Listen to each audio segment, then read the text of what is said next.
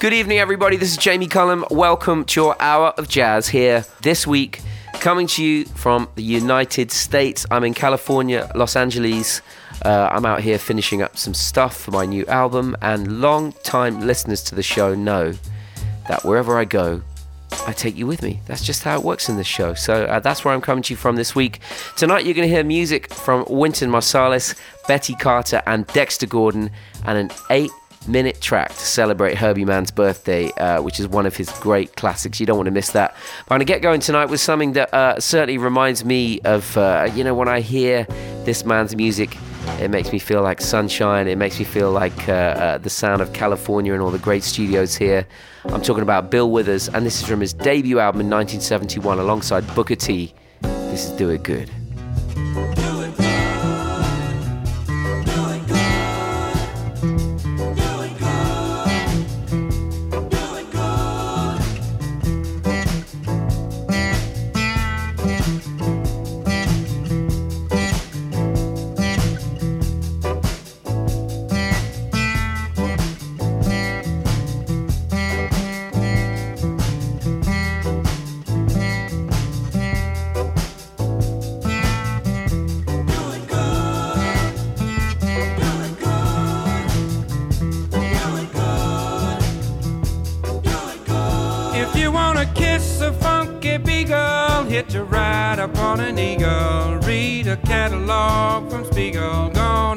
It, do it, do it. Gone and do it, do it, do it. Hey, do it, do it, do it, but do it good.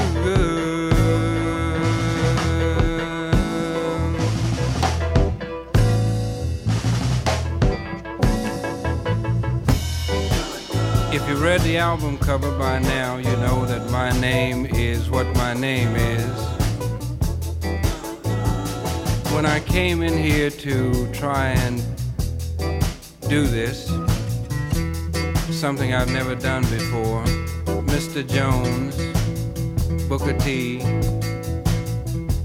said to me, Don't worry about it. Just do what you do and do it good.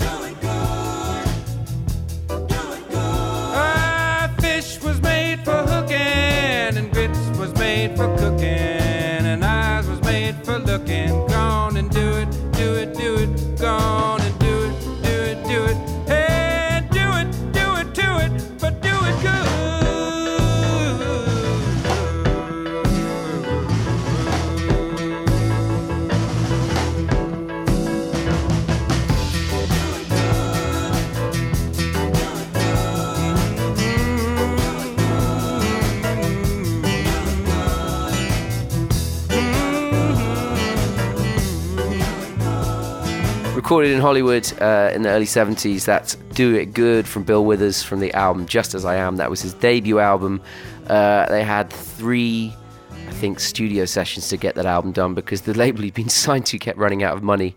Uh, but it was produced by Booker T. Jones and, uh, as I said, recorded right here in Los Angeles, uh, which seems like a good way to start off the show. That album had Ain't No Sunshine on it and Grandma's Hands. Bill Withers, of course, became one of the great celebrated artists of the world, uh, and with good reason. And that was his debut album. Hard to believe that was his first one. I want to play you something now uh, from a film that's coming out in a month or so. It's about a figure from the history of jazz who, uh, well, it's, it's, some of his history is a bit of a mystery because there is um, no uh, recorded music that exists uh, of Buddy Bolden, who is believed to be uh, the originator of jazz, really, before it was called jazz.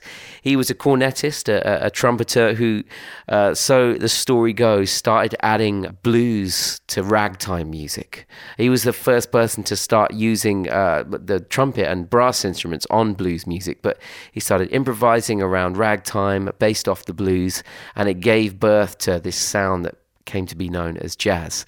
And because there's no recorded music uh, of his, it all comes down to people uh, having told stories about him over the years. And I know Louis Armstrong and, and Sidney Bechet, they were all influenced by Buddy Bolden and talk about him being uh, a, a, player with the most clear trumpet cornet sound they'd ever heard. Uh, and uh, without Buddy Bolden, perhaps there wouldn't be jazz. So he's one of the key figures in the story of New Orleans jazz, and this film is celebrating that. Uh, it looks, I've seen the trailer online, I haven't seen the film yet, but it looks like it's going to be great. And well, the other thing you need to know is the soundtrack is by another legendary New Orleans musician. I'm talking about Wynton Marsalis. From the soundtrack of the film Bolden coming out soon, this is Wynton Marsalis and Timelessness. Ladies and gentlemen, bienvenue au Jamie Cullum Show sur TSF Jazz.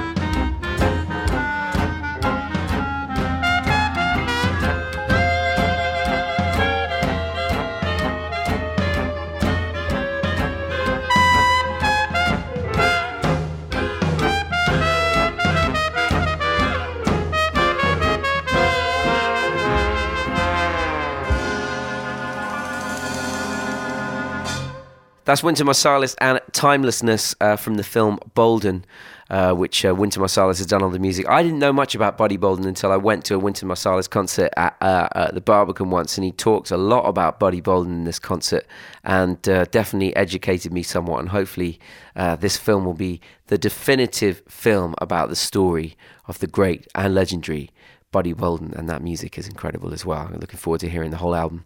Had some great tweets in about the Cinematic Orchestra interview that was on last week's show. Uh, such a pleasure to interview the Cinematic Orchestra. Jay Swinscoe from the Cinematic Orchestra. Uh, Amy on Twitter says, Your conversation with Jay from Cinematic Orchestra was such a pleasure to listen to today. A little nugget of wisdom to keep in the forefront of all our minds.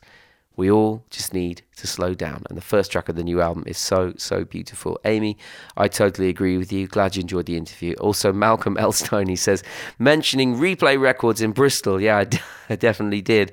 That's where I bought my first album, Fantastic by Wham. Do you know what? That is great. I'm not going to play any Wham for you right now, but I am going to play a brand new track from the Hackney Colliery Band, and it's from their album Collaborations Volume 1, which is out later this year but they've already made one of my favourite tracks of the year. This is an incredible collaboration. The Hackney Colliery Band, Angelique Kidjo, and the Roundhouse Choir, uh, who I was lucky enough to uh, collaborate with in my last prom. Here they are. This is mm, mm.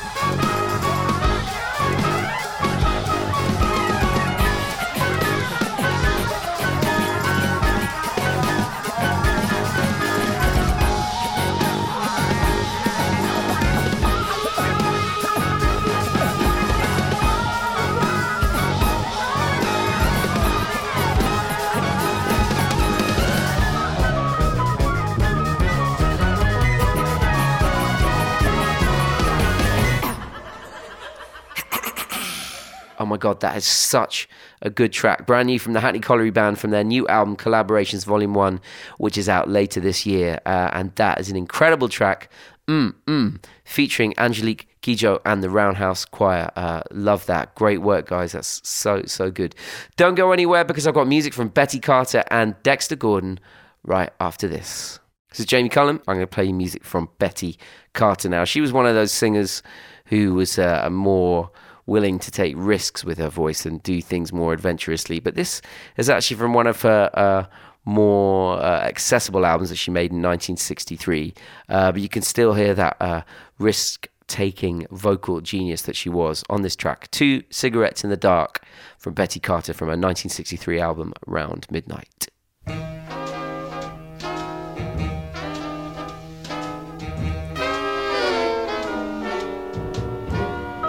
Two, two cigarettes in the dark. He strikes a match till the spark clearly traces one face is my sweetheart.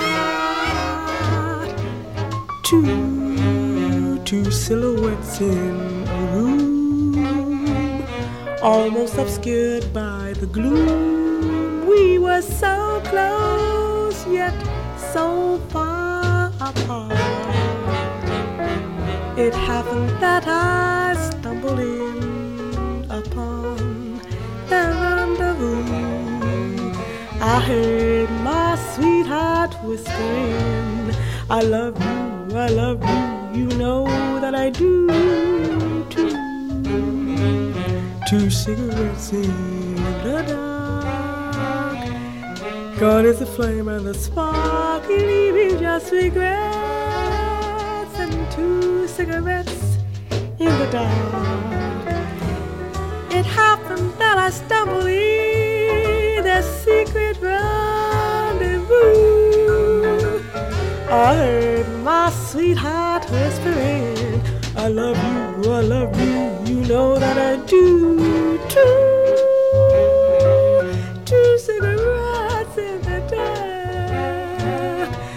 Is the flame and the spark, leaving just regrets and two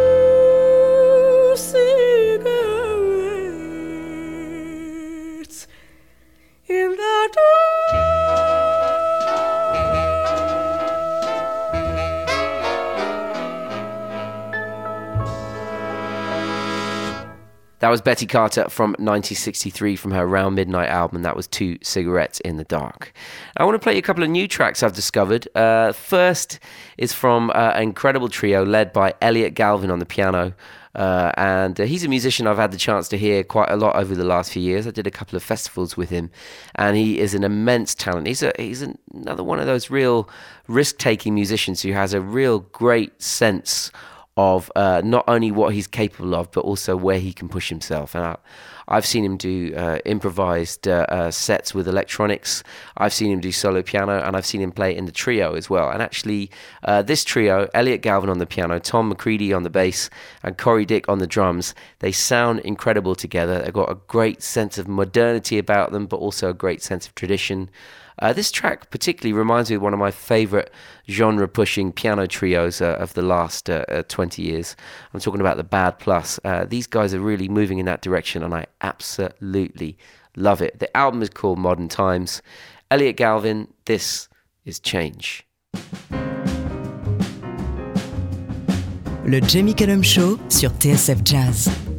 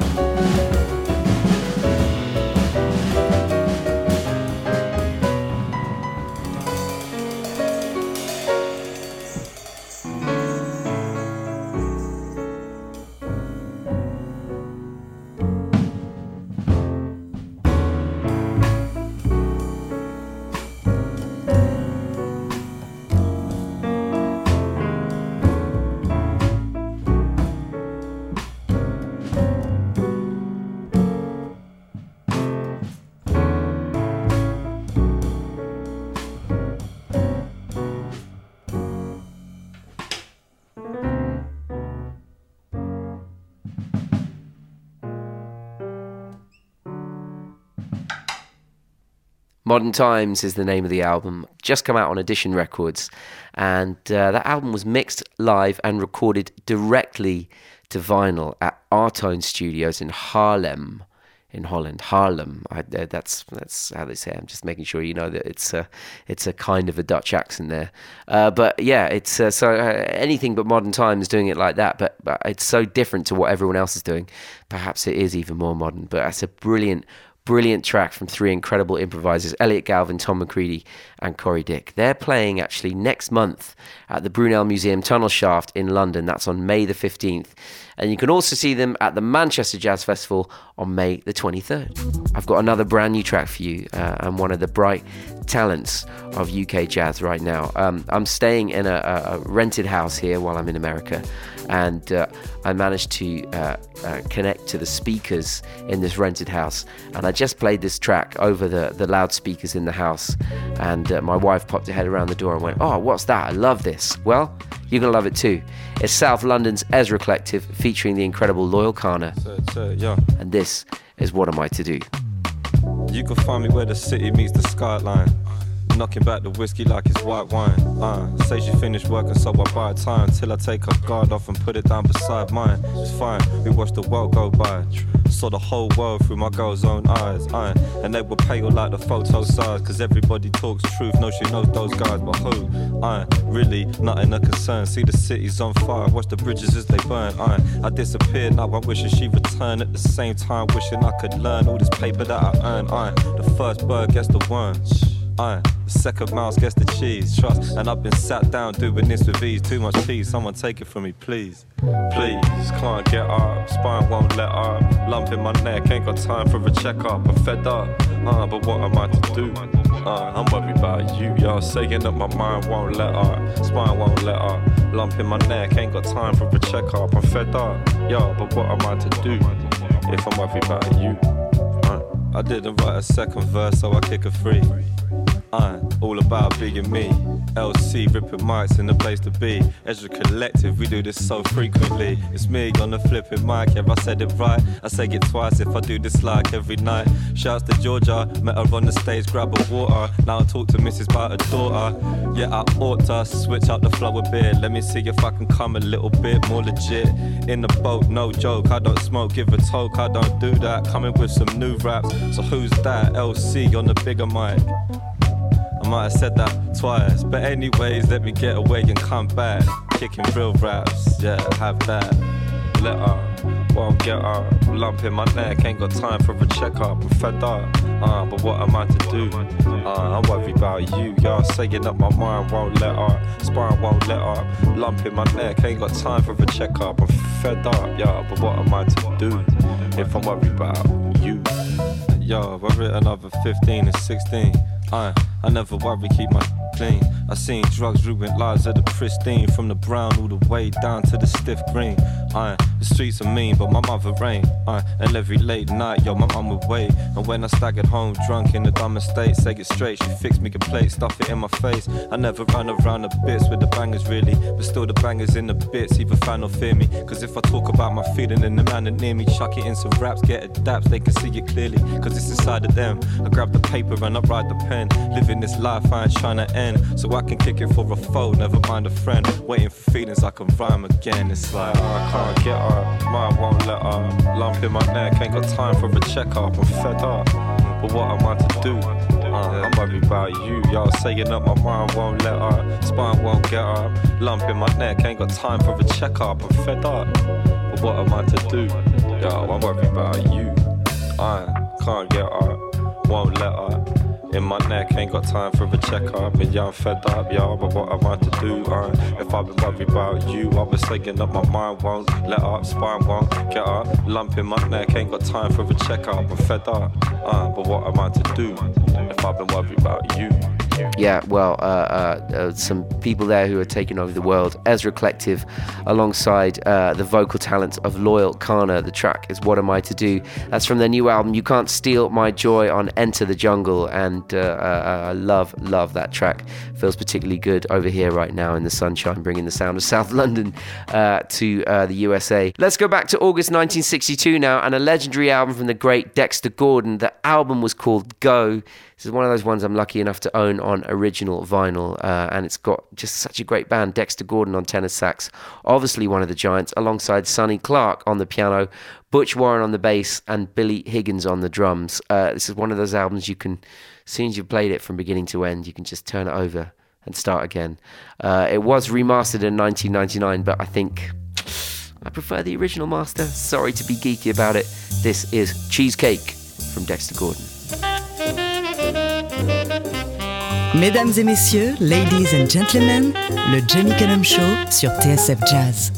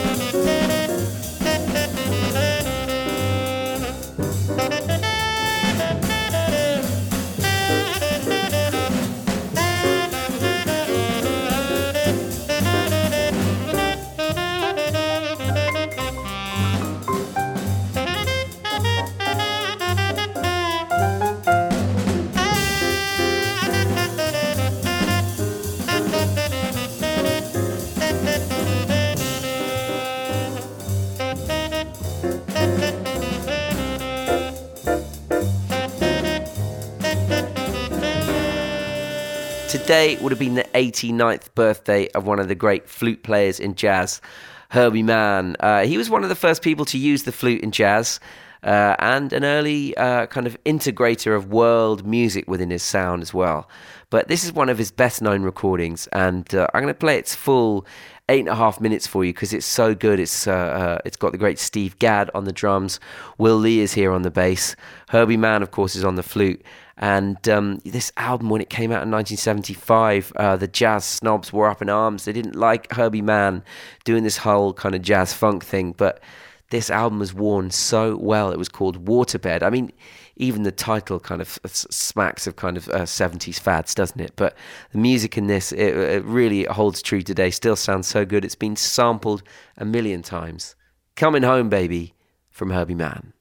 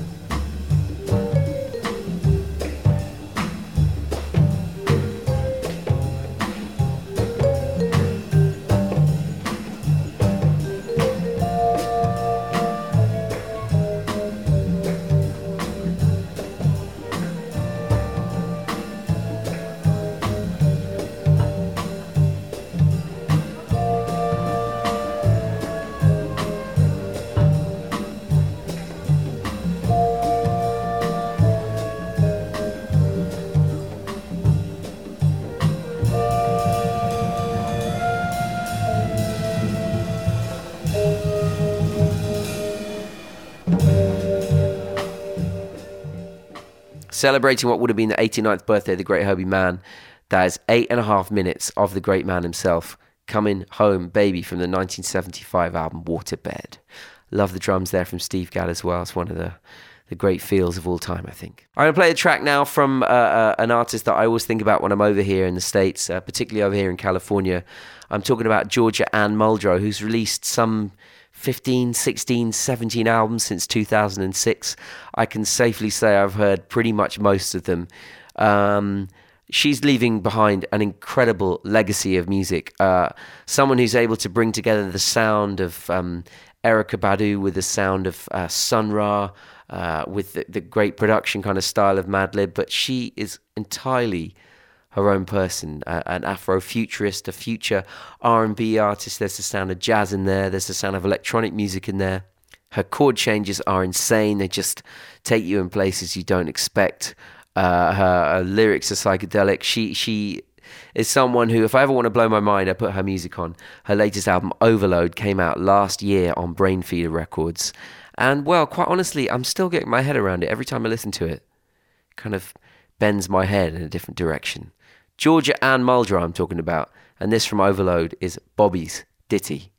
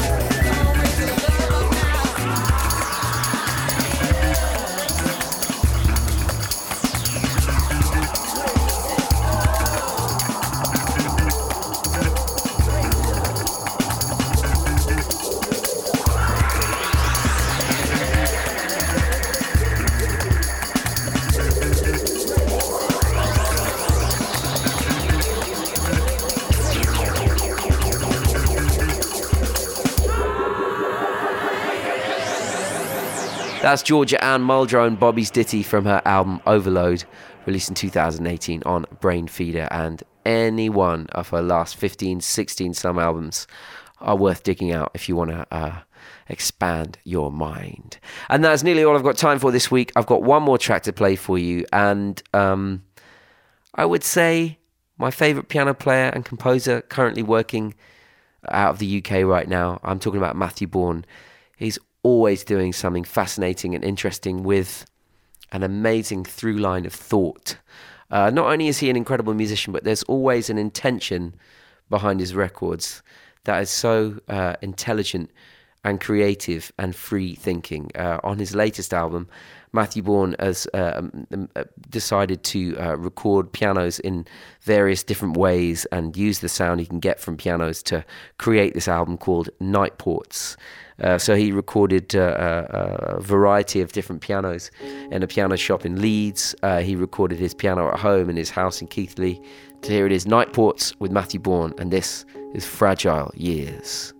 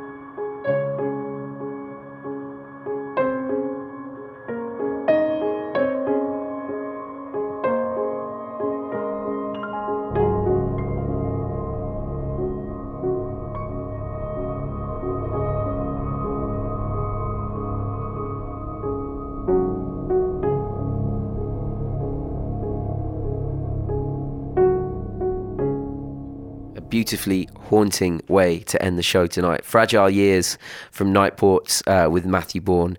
And that's all I've got time for this week. I will be back home next week in the studio. Thank you for joining me. J'espère que le show vous a plu. Le Jamie Cullum Show sur TSF Jazz. Moi, j'amène les disques et vous, vous vous chargez de l'apéritif. That's right. That's right. That's right. That's right. That's right. That's right. That's right.